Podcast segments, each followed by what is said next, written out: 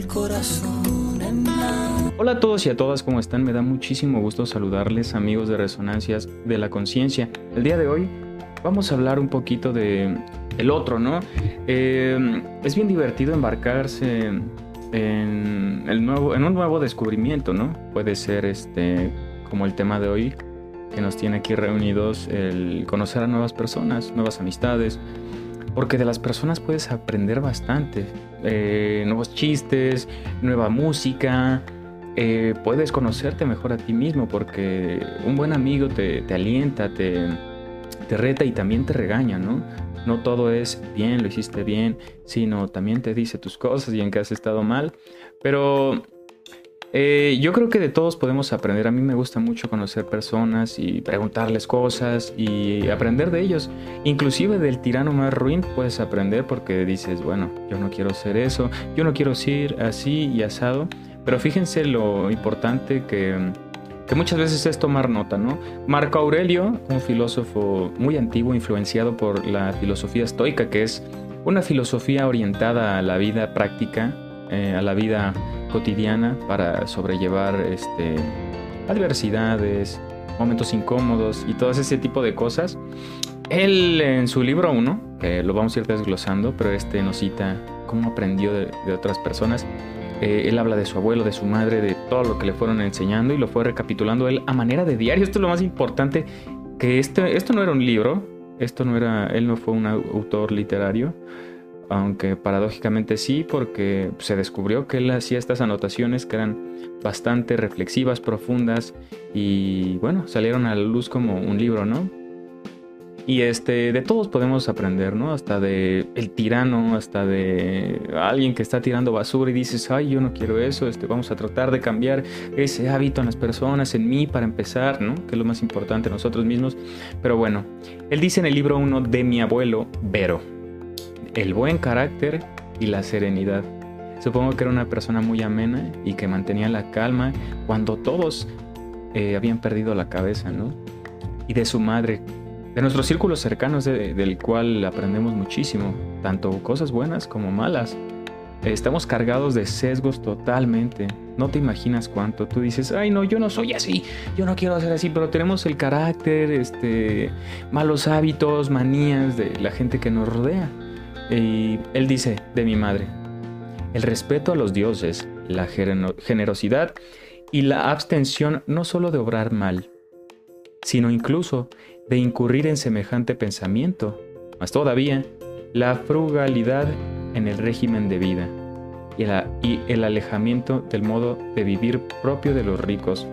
Pues supongo que era una persona muy amena, muy amable, que prefería dar antes de recibir, que era capaz de darte el bocado de su boca y es algo que él fue aprendiendo. Y pues bueno, yo considero que tomar anotaciones día con día, tener un diario, una lista, te ayuda a, a progresar mucho porque lo que no se mide no, pues no lleva un curso, no lleva un ritmo, no lleva... Eh, mm, no se puede medir, entonces es importante medir este, nuestros progresos.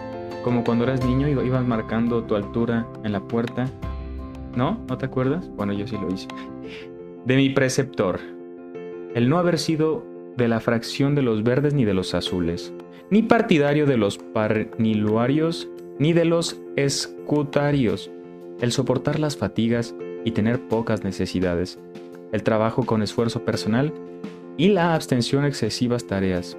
Y, y la desfavorable acogida a la calumnia. ¡Wow! Su preceptor pues era una persona que no era de no era tibio, ¿no?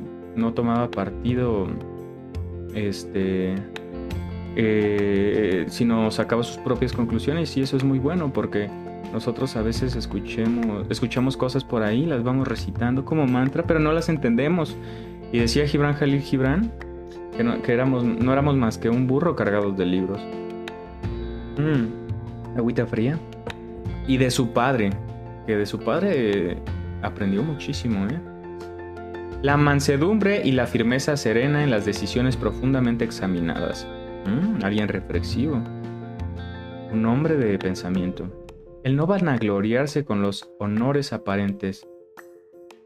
O sea, hace con... Ah, lo hiciste bien. Eh, sino, bueno, con humildad de rigor, se puede mejorar o eh, lo agradezco tus críticas positivas, pero puedo mejorar, ¿no? O sea, no enaltecerse, no creerse más que el otro. Eso significa no vanagloriarse con los honores aparentes. Em, el amor al trabajo y la perseverancia. Un hombre de, de ímpetu y de entusiasmo al hacer sus labores. El estar dispuesto a escuchar a lo que podría ser una contribución útil a la comunidad. A mí me gusta mucho eso, ¿sabes? Porque no sabes lo mucho que se le está pelando o está esforzándose a alguien y darle un buen comentario de, ah, te quedó muy bien padre, o este, wow, tienes mucho talento. Pues, ay, no sé, es que hay mucha gente bien envidiosa que le duele, le cuesta aceptar que algo es bonito, que algo es bello, nada más porque no salió de ellos, nada más porque no es hacia ellos, pero somos un espejo. Entonces, lo que ves en los demás está en ti, y lo que no puedes ver en ti, no lo puedes ver en los demás. O lo ves con recelo. El no tener muchos secretos, sino muy pocos, excepcionalmente y solo sobre asuntos del Estado. Y todo su carácter era así. No fue ni cruel, ni osco, ni duro, sino que todo lo había calculado con exactitud. Como si le sobrara tiempo, sin turbación, sin desorden, con firmeza, concretamente, su vigor físico y su resistencia, y la sobriedad en ambos casos son prioridades de un hombre que tiene un alma equilibrada e invencible, como mostró durante la enfermedad que lo llevó a su muerte. ¡Wow! Físico y resistencia. Era un hombre muy respetable. Este, yo creo que fíjate lo que él aprendió y cómo lo supo observar, ¿no? Porque muchas veces solo vemos lo malo de las personas y ya vimos el día de hoy con Marco Aurelio que de todos podemos aprender.